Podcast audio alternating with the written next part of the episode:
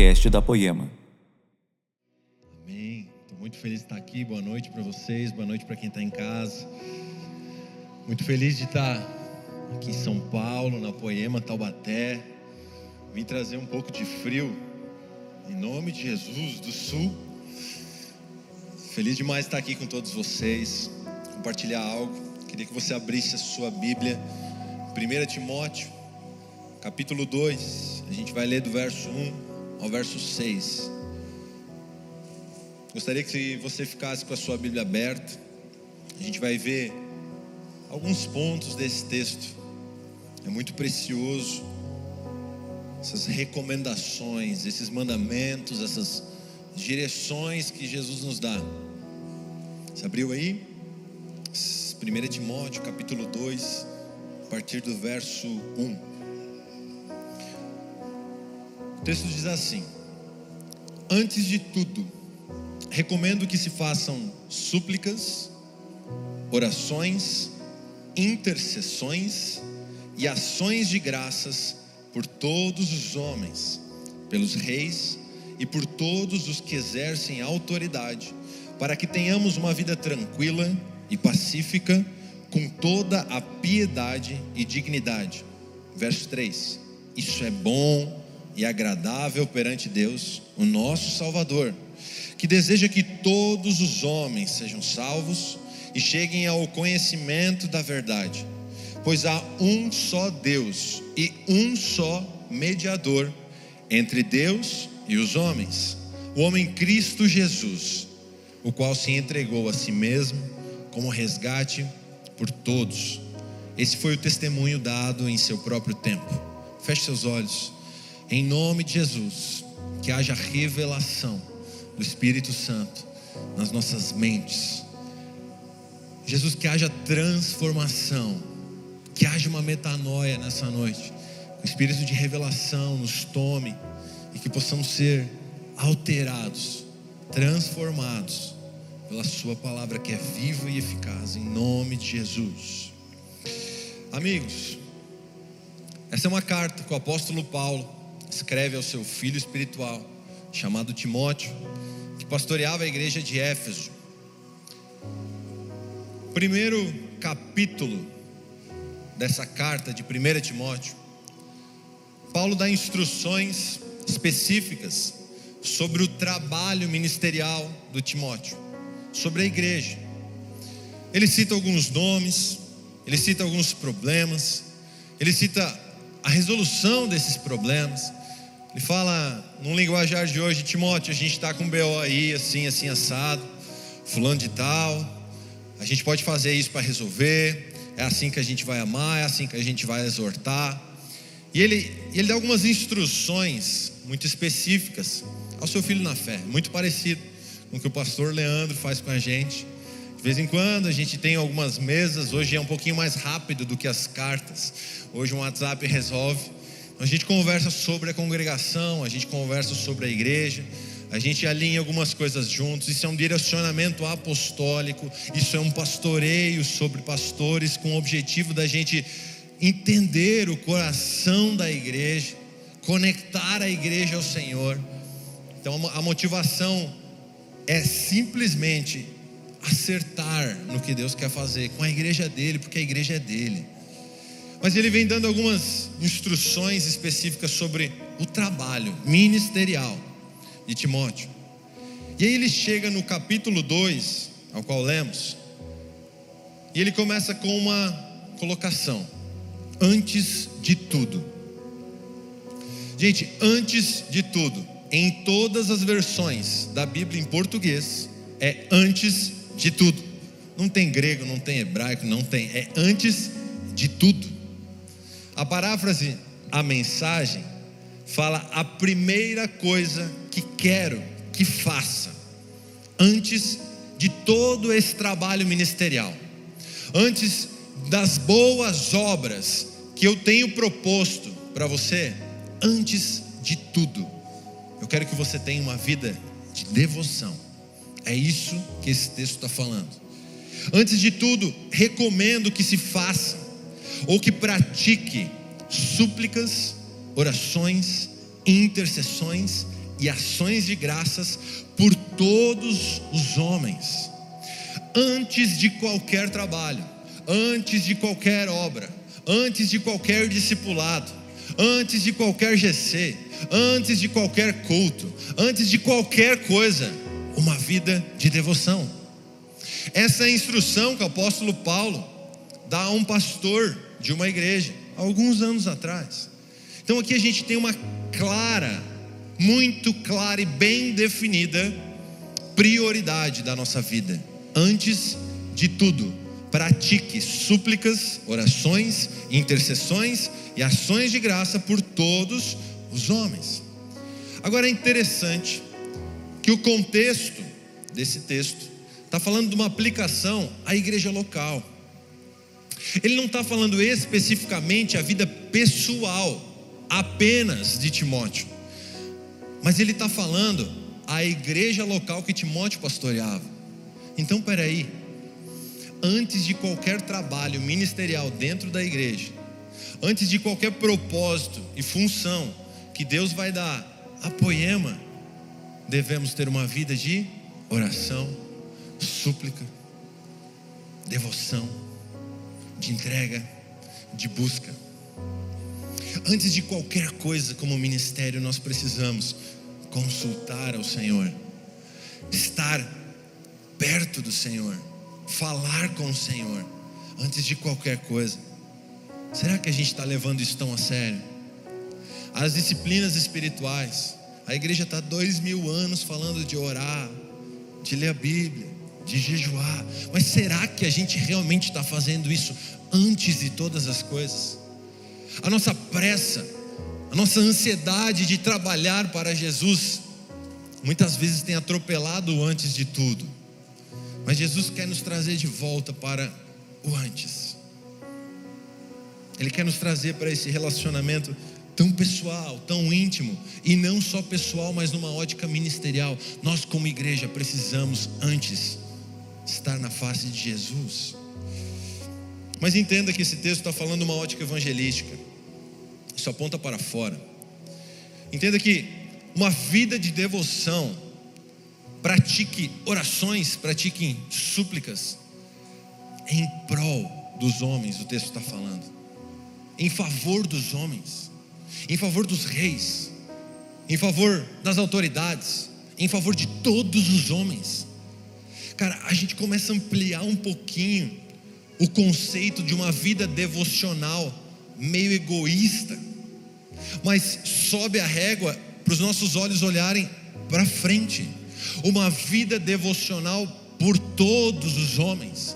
É uma ótica evangelística. Agora, tudo começa no pessoal. Agora tudo começa na minha intimidade. Assim como Jesus falou em Marcos capítulo 12, verso 30. Ame o Senhor, o seu Deus, de todo o seu coração, de toda a sua alma, de todo o seu entendimento e de todas as suas forças. O segundo é este: ame o seu próximo como a si mesmo, e não existe mandamento maior do que estes. Essas são palavras de Jesus que coincidem com o conselho do apóstolo Paulo a Timóteo, antes de tudo, viva uma vida devocional. Jesus resume todos os profetas e as leis em dois grandes mandamentos: antes de tudo, ame o Senhor. E é interessante que ele vai falar especificamente amar o Senhor com todo o coração. O coração está falando do centro da vida física e espiritual. Amar de toda a alma, está falando do fôlego de vida. Alma é um lugar de sentimentos, alma é um lugar de aflições e afeições. A alma é esse lugar. Gente, é muito chato não amar o Senhor de alma, simplesmente cumprir um protocolo espiritual. É muito chato, mas se a gente envolver as nossas afeições e as nossas aflições no relacionamento com Jesus vai ficar intenso. Quem já sentiu raiva de Deus? Todo o resto pode ir no GC dos querubins e serafins que a gente está inaugurando essa semana. Isso é perfeito. Estou brincando. Quem já ficou chateado com Deus? Quem já ouviu uma instrução de Deus e falou: Deus, você está de sacanagem comigo, né? É sério? Aí Deus fala de novo e ele fala: Sério. É sério mesmo, Deus? Não, não, não. Perdoar aquilo? Não, não, não, não, não. Gente, é amar o Senhor com a sinceridade do nosso coração. Você sabia que muitas vezes a nossa oração mais sincera pode ser essa? Deus, o Senhor está de sacanagem comigo. Desde que nós colocamos uma vírgula e continuemos a oração. Contudo, se for da Sua vontade, eu vou beber esse cálice. A gente abaixa a orelha. Isso é amar o Senhor com toda a alma. É levar cativa a nossa alma, cativa os nossos sentimentos. Agora há pouco o Diogo me perguntou, cara, tá confortável mudar de, de Timbó para Blumenau? A gente acabou de se mudar, eu, minha esposa e meu filhinho, para Blumenau. Nós temos uma palavra sobre aquela cidade. Daqui a pouco vai ter uma poema lá. A gente já está consolidando um time, já tem GC bombando. Daqui a pouco abre um lugar de culto, a igreja já está lá. E ele me perguntou, é confortável? Eu falei, claro que não é confortável. Eu não queria. Agora, o meu conforto, cara, não é uma opção, é uma entrega. Isso é amar o Senhor de toda a alma. Isso é entregar uma profunda devoção ao Senhor, de verdade. Não tem escolha. Você feliz no propósito que Deus está escolhendo, cara. Então envolva sua alma no amor ao Senhor. Amar de todo entendimento. Está falando de, do centro das habilidades intelectuais. Está falando dos nossos pensamentos.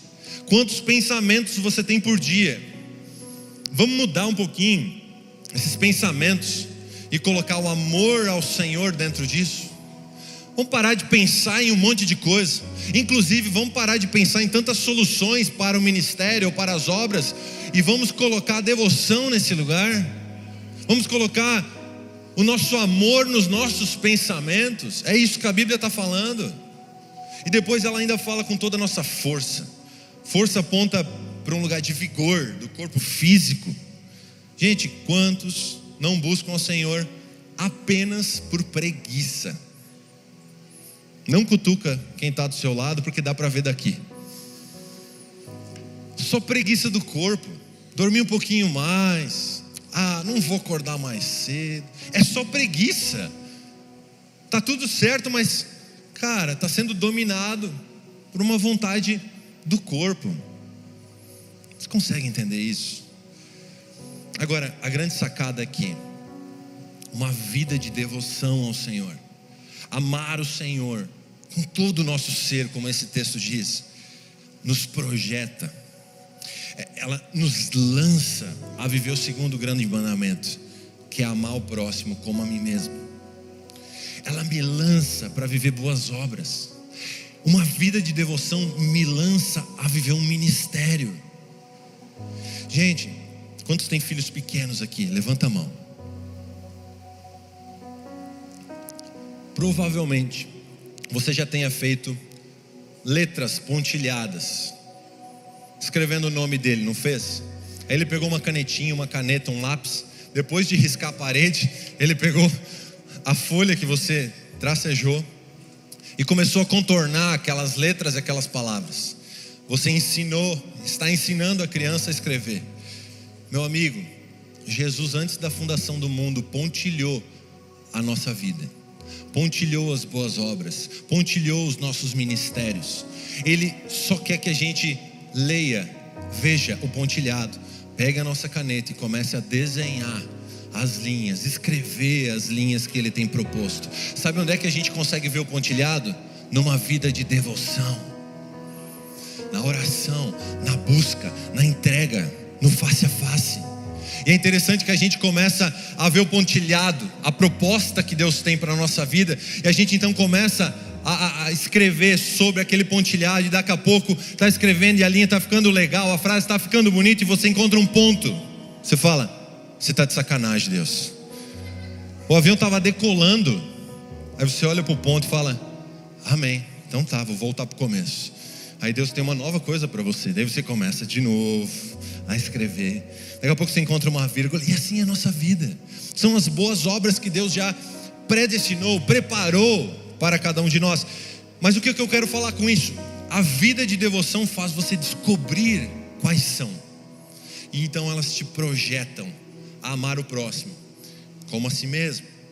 Por que eu estou falando de amar o próximo como a si mesmo, conectando com boas obras, com ministério? Porque o fim, o objetivo final de qualquer boa obra, de qualquer ministério são pessoas.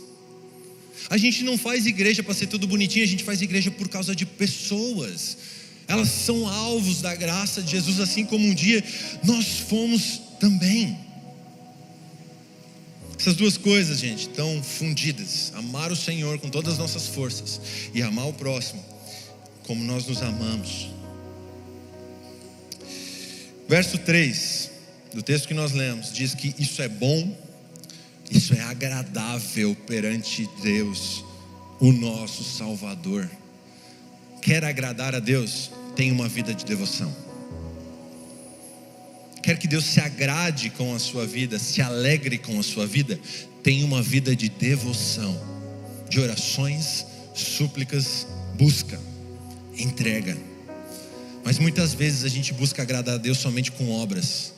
Esse é um problema, porque Deus se agrada de um estilo de vida de adoração.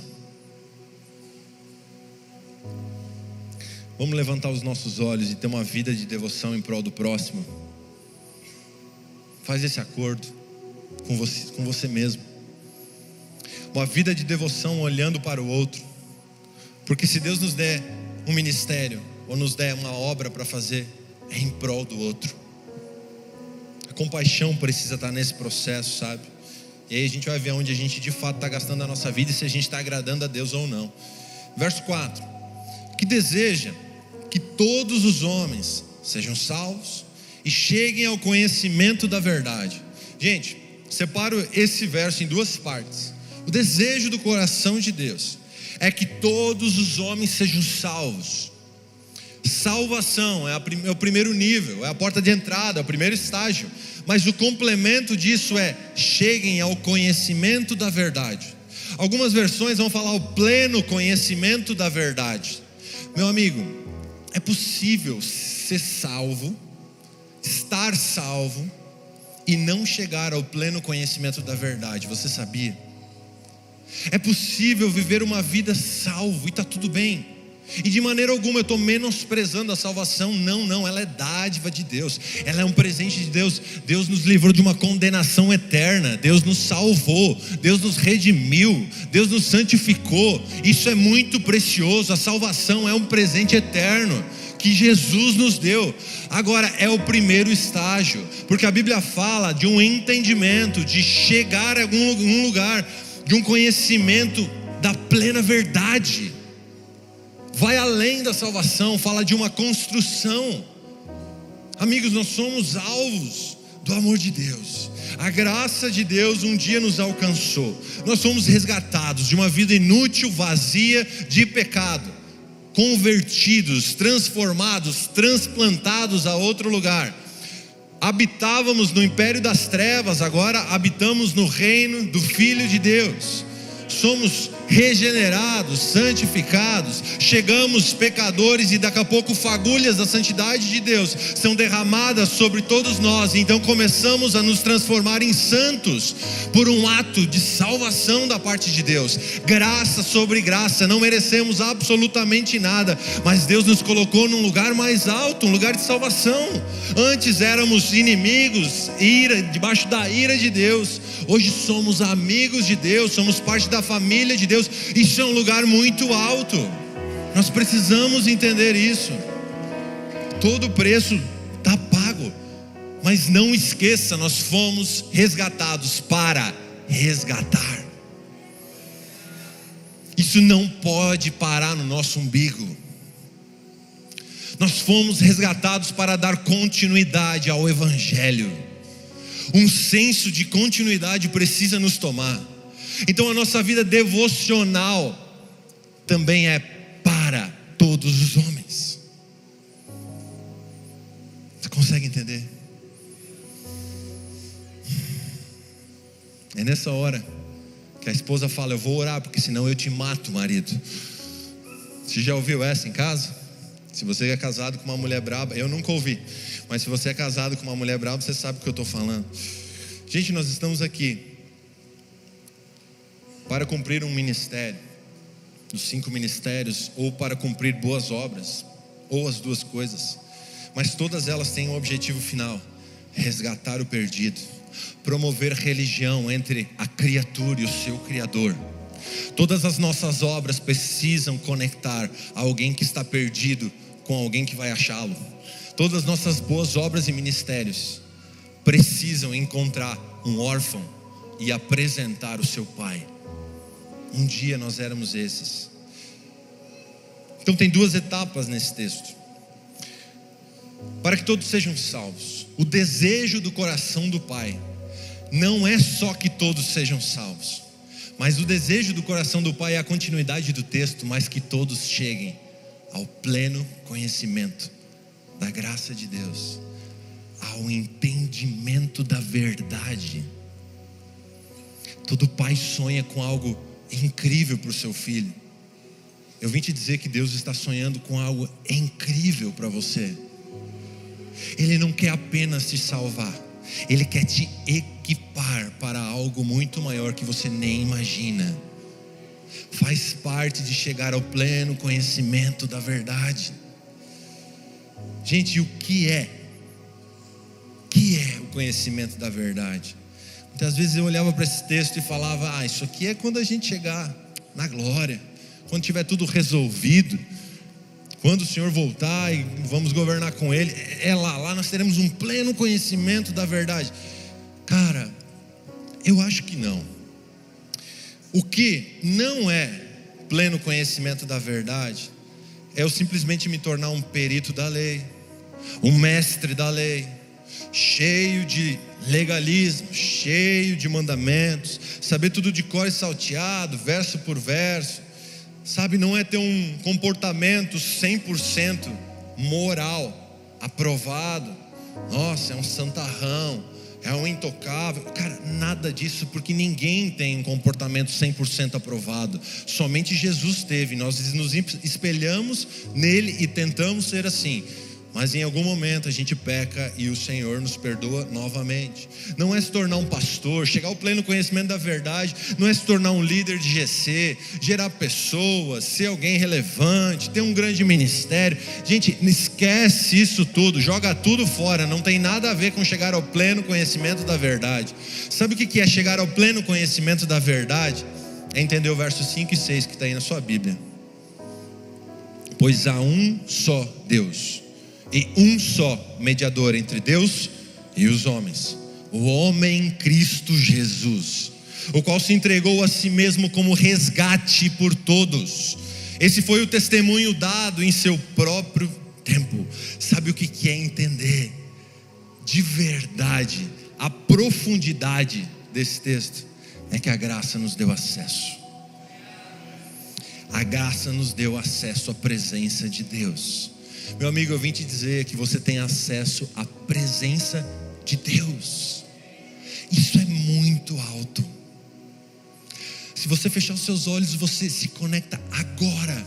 E fechar os olhos é uma questão de concentração, porque nem precisa fechar o Senhor habita dentro de você, então você se conecta com o seu Deus. Esse é um acesso precioso que Jesus nos deu de presente, através da graça. Chegar à plena revelação do conhecimento é entender que nós temos acesso a Deus, nós temos possibilidade de tocar a Deus, e quanto mais a gente toca o Santo, mais santo nos tornamos, e quanto mais próximo do Santo, mais parecidos com Ele ficamos. Por isso que a porta está aberta, o desejo do coração do Senhor é que todos sejam salvos, mas que todos chegam à plena revelação do conhecimento da verdade que é Cristo Jesus em nós. É. Eu vim te dizer que nós temos paz com Deus. Deus não está de mal com ninguém que está aqui. Nós temos paz com Deus. Aprove Deus promover paz entre ele e a sua criação, cara. Romanos 5:1 fala assim: tendo sido, pois, presta atenção, justificados pela fé, Nós fomos justificados, um crédito de justiça foi nos dado da parte de Jesus. Temos paz com Deus por nosso Senhor Jesus Cristo, por meio de quem obtivemos acesso, presta atenção, pela fé, e esta graça na qual agora estamos firmes e nos gloriamos na esperança da glória de Deus. Deus promoveu paz entre ele e a sua criatura. É entender que nós não somos inimigos de Deus é entender que nós somos parte da família de Deus. Você pode não ter tido uma boa referência de pai ou de família, mas você tem a melhor família que pode existir a família de Deus. Você tem o melhor pai. A visão da paternidade de Deus não pode ser deturpada. Deus é um pai bom. Jesus é bom, não é isso? Jesus é bom. Deus é um pai bondoso. Deus é um pai que corrige o seu filho porque ele ama. Romanos 5:9, como agora fomos justificados pelo seu sangue, muito mais ainda por meio dele seremos salvos da ira de Deus. Deus não está irado com você. Se quando éramos inimigos de Deus, fomos reconciliados com Ele mediante a morte do seu filho, quanto mais agora, tendo sido reconciliados, seremos salvos por sua vida. Não apenas isso, mas também nos gloriamos em Deus, por meio de nosso Senhor Jesus Cristo, mediante quem recebemos agora a reconciliação. Meu amigo, chegar ao pleno conhecimento da verdade entender que nós somos livres. João 8:31 fala: Disse Jesus aos judeus que haviam crido nele: Se vocês permanecerem firmes na minha palavra, verdadeiramente são os meus discípulos. 32 E conhecerão a verdade, e a verdade quando nós conhecemos a verdade, nós somos livres. Essa é a revelação do pleno conhecimento da verdade. Não se trata de performance, não se trata de boas obras, não se trata de ministério. Se tratam de entender que você foi aceito, perdoado, remido pelo Senhor Jesus. Você está dentro. A porta abriu e você está dentro. Essa é a ótica que nós temos que ter de nós mesmos. A graça te colocou para dentro. Gente, temos liberdade somos amigos de Deus, santificados por Ele. Então nós mudamos de condição de pecadores para santos, de desconectados, de carentes para a família de Deus. Mas a Bíblia não deixa nenhuma ponta solta.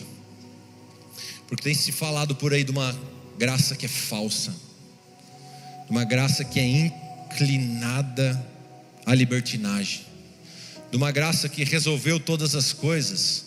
Não, não, não, não, não. Não, essa é a falsa. A graça verdadeira está descrita em Tito, capítulo 2, verso 11. Abra sua Bíblia, por favor.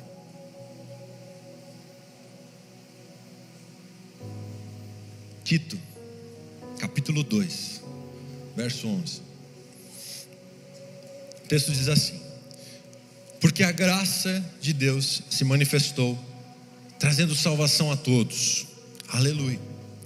Agora olha o verso 12. Se você priorizar algo nessa noite, prioriza esse verso. Verso 12. Ela nos educa para quê? Eu vou repetir. Ela nos educa para quê? Renegadas a impiedade e as paixões mundanas, vivamos nesse mundo de forma sensata justa e piedosa, aguardando a bendita esperança e a manifestação da glória do nosso grande Deus e Salvador Jesus Cristo. Verso 14. Ele deu a si mesmo por nós a fim de nos remir de toda iniquidade e purificar para si mesmo um povo exclusivamente seu, dedicado à prática de boas obras.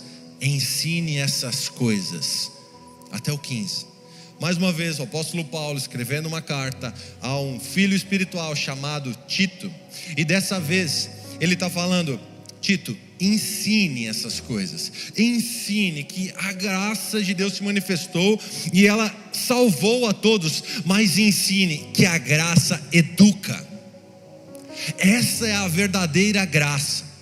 A graça não é tendenciosa a nenhum pecado e nenhuma libertinagem. A graça do Senhor Jesus nos educa para quê? Tem um objetivo.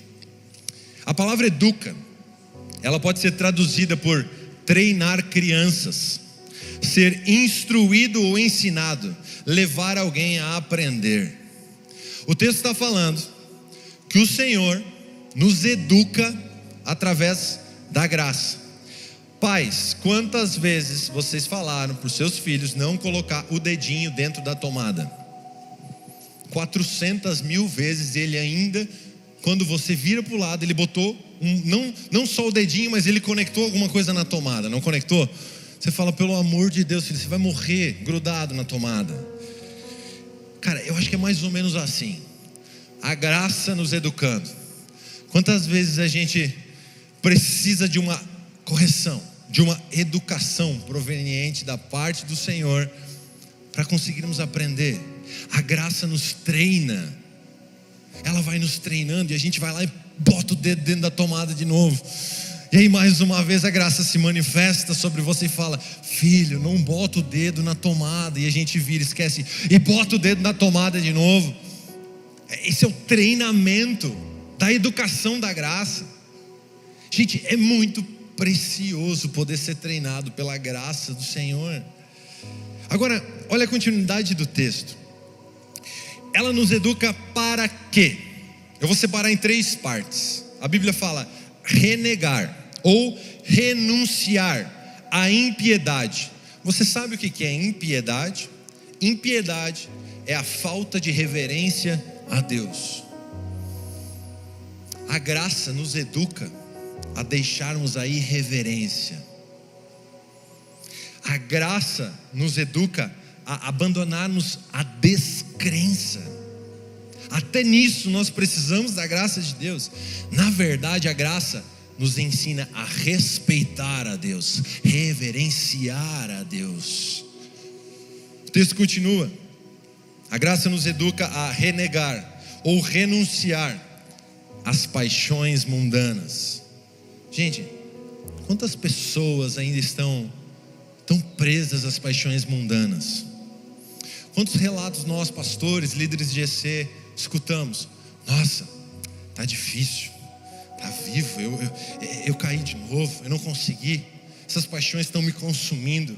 Sabe qual tem que ser a nossa resposta em amor? Meu amigo, você precisa de uma experiência com a graça de Deus. Essa é a graça verdadeira. Sabe por quê? Porque a graça te educa a renegar, a renunciar às paixões humanas. Ela nos ensina. O texto ainda continua falando, e eu gosto muito dessa parte. A graça nos educa a viver neste mundo, ou outra tradução fala assim, no presente século, de forma sensata, justa e piedosa. Gente, no presente século, é hoje. Talvez a gente vá olhar para o texto e falar: nossa, esse texto foi escrito há dois mil anos atrás e não tinha tanta pornografia, não tinha nudes em todo lugar, não tinha outdoor, não tinha, não tinha nada que nos empurrasse tanto para o pecado como hoje. Mas essa tradução acaba com tudo. A graça nos ensina no presente século. Ela nos ensina hoje. Ela não é atrasada, ela é atualizada. Antes da gente, ela já está atualizada. Mas ela nos ensina a viver nesse mundo, nesse presente século, para que a gente viva de uma forma sensata. Sabe o que é sensatez? É mente sã, é sem entorpecimentos. O que é isso? Não existem muitas filosofias por aí, não existe uma cultura pós-moderna aí sendo implantada nos nossos filhos, na, em homem, em mulher, e você entende, você sabe o que eu estou falando?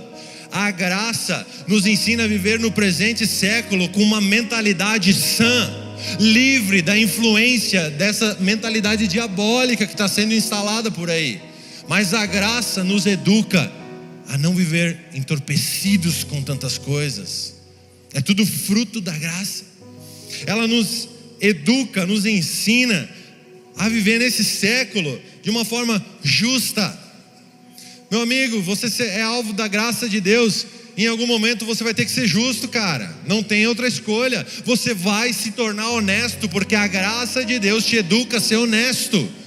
Não é sair fazendo justiça com as suas mãos, mas é ser justo, ter a medida correta, ter a, a, a medida certa para tomar decisões e ser honesto. A mesma graça nos ensina a viver no presente século de maneira piedosa. Piedosa é aquele estilo de vida de devoção. Até para devoção nós dependemos da graça de Jesus. Até para ter uma vida de oração, de busca.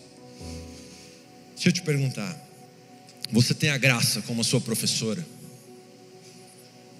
Ou a gente tem usado a graça para pecar? Ou a gente tem usado como professora e ela nos ensina e nos educa, ou ela é uma muleta. A proposta do Senhor para todos nós é nos levar num novo estilo de vida educado pela graça. A graça nos ensina a viver uma coisa nova. Tanto que coisas velhas vão ficando para trás, você começa a viver outro estilo de vida dentro do reino de Deus. Você tem outros prazeres. Sabe? Muitas vezes a gente fala tanto de ser liberto, de ser arrancado de um lugar. E a gente fala muito sobre isso, isso é muito importante, sim, mas isso é, um, é uma fatia, é um lado. O outro lado é a educação que a graça nos traz, porque se nós arrancamos através da libertação, nós tiramos muitos fardos, nós arrancamos e libertamos pessoas, essas pessoas precisam ser preenchidas novamente com a educação que provém da graça, com o ensino do reino de Deus, que na verdade é um novo estilo de vida a partir de então. Então Deus tem o combo preparado para todos nós, não é só uma parte. A casa não fica vazia, a casa recebe a educação da graça para viver coisas novas. E aí entram boas obras, aí entram ministérios, entram, sei lá, tudo que Deus tem proposto para a gente. Aleluia. Romanos 6,1. Eu estou caminhando para o final. Fala assim: Que diremos então? Continuaremos no pecado para que a graça aumente ainda mais? De modo nenhum. Como viveremos ainda no pecado nós que já morremos para ele? Ou será que vocês ignoram que todos nós que fomos batizados em Cristo Jesus, fomos batizados na sua morte, fomos sepultados com ele na morte pelo batismo, para que, como Cristo foi ressuscitado dentre os mortos pela glória do Pai, assim também nós andemos em novidade de vida.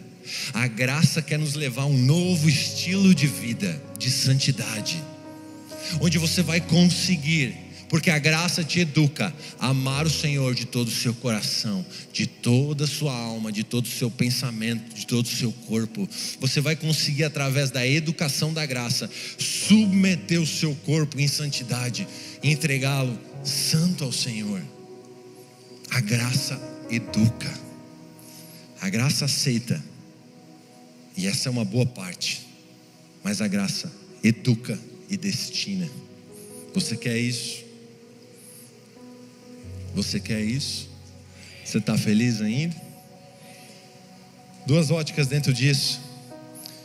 Ser alvo dessa graça, ser educado por ela, mas não para aí. A continuidade disso é mirar em outros e derramar a graça que nós recebemos. Agora, Paulo já mais velho, suas últimas palavras da vida, manda uma, mais uma carta para o seu filho espiritual chamado Timóteo. 2 Timóteo 2,1 fala assim: Tu, porém, meu filho, fortifica-te na graça que há em Cristo Jesus.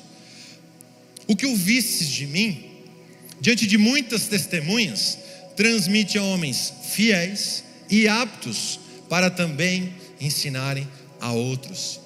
Meus amigos, no final da vida de Paulo, ele vai falar o recado mais importante a Timóteo. Agora, não mais se preocupando tanto com a gestão da igreja, do ministério, mas ele fala especificamente para a vida de Timóteo. Ele fala: Timóteo, se tem uma coisa que você precisa se preocupar, fortifica-te na graça.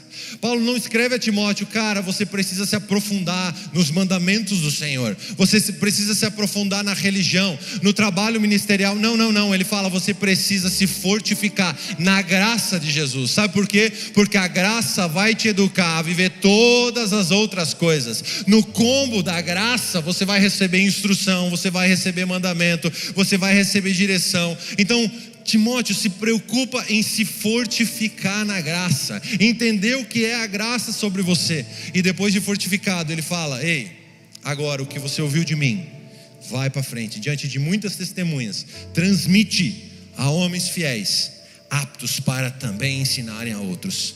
Você consegue perceber? que eu estou falando de uma vida profunda de amor e devoção ao Senhor, mas tudo isso está apontando para os outros. Tudo isso está apontando para o segundo grande mandamento de Jesus, que é amar o próximo como a mim mesmo ou como ele me amou. Existe um objetivo final de tudo isso. Se nós somos salvos, nós somos salvos para salvar também, para replicar e dar continuidade ao Evangelho. Fortifica-te na graça, entenda tudo isso, atribua isso para a sua vida, mas a partir de então, o que você ouviu de mim, transmite a homens fiéis, que também irão transmitir a outros homens e assim o Evangelho vai continuar a crescer. Meus amigos, pode ser um pouco pesado isso, mas quando Paulo fala a Timóteo, encontre os homens fiéis, encontre os homens aptos. Fiel é ser fiel, homem de confiança. Agora, apto pode dar uma balançada no nosso ser. Pastor, será que essa mensagem é para mim? Eu não me sinto apto, eu não me sinto preparado. Eu, eu acho que essa mensagem é para o vizinho, é para o líder de GC, não, não é para mim, não. Meu amigo, tradução da palavra apto ou idôneo, dependendo da versão que você tem, é o futuro da primeira pessoa do singular do verbo ser ou estar. Quando Paulo fala a Timóteo, procure homens fiéis a mim, mas procure homens que são simplesmente são, que simplesmente estão. Está falando de ser de verdade. Se você rasgar o seu coração, nessa verdade, a verdade vai te libertar. É simplesmente ser. Mas você não faz ideia do meu pecado. Você não faz ideia do meu. É simplesmente ser. Eu não quero te dar condição e corda para você pecar, não, não. Depois disso tudo, eu acho que você entendeu. Mas a graça aceita, a graça educa, ela está procurando os que são. Sabe em quem a gente mais confia dentro do GC? No cara que mais confessa pecado, no cara mais rasgado, no cara que está ali e é, e ele está ele não está vestido de uma coisa que é fake, de uma coisa que é falsa, de uma religião, de mandamentos. A Bíblia diz, a Bíblia. Ah, cara, simplesmente seja você. São esses que o Senhor está procurando para a continuidade do Evangelho. São esses que o Senhor está procurando para liberar ministérios, boas obras. São os que de verdade são eu não sei se você tem que procurar o seu líder de GC hoje e falar, meu amigo, até hoje eu não fui, mas a partir de hoje eu vou ser. A minha vida é isso, isso, isso, a dificuldade que eu estou passando é essa, isso aqui eu já venci, ora por mim, eu preciso de você. Meus amigos, vocês não sabem o quão precioso para mim e minha esposa somos pastores da igreja de Timbó, a estar aqui, ombro a ombro com os nossos amigos, recebendo. Na verdade, eu não me considero ombro a ombro a ninguém, eu me coloco embaixo de todos os pastores e falo: ora por mim, nós precisamos de vocês. Nós dependemos de uma conexão, nós dependemos do presbitério, nós dependemos de outros homens aptos que realmente são, que não estão pintando que não são, mas dentro de casa são. Nós precisamos. Jesus está procurando os verdadeiros. E você pode entrar porque a graça te garante. Aleluia. Nós somos um time, nós somos uma família, gente. Não pode ter segredo entre nós. Não pode. Não pode. Isso não é de verdade. Talvez você tenha que confessar algumas coisas para sua esposa, para seu marido. Seja de verdade. Talvez você precise ajustar algumas condutas. Seja de verdade. Jesus está em busca de você.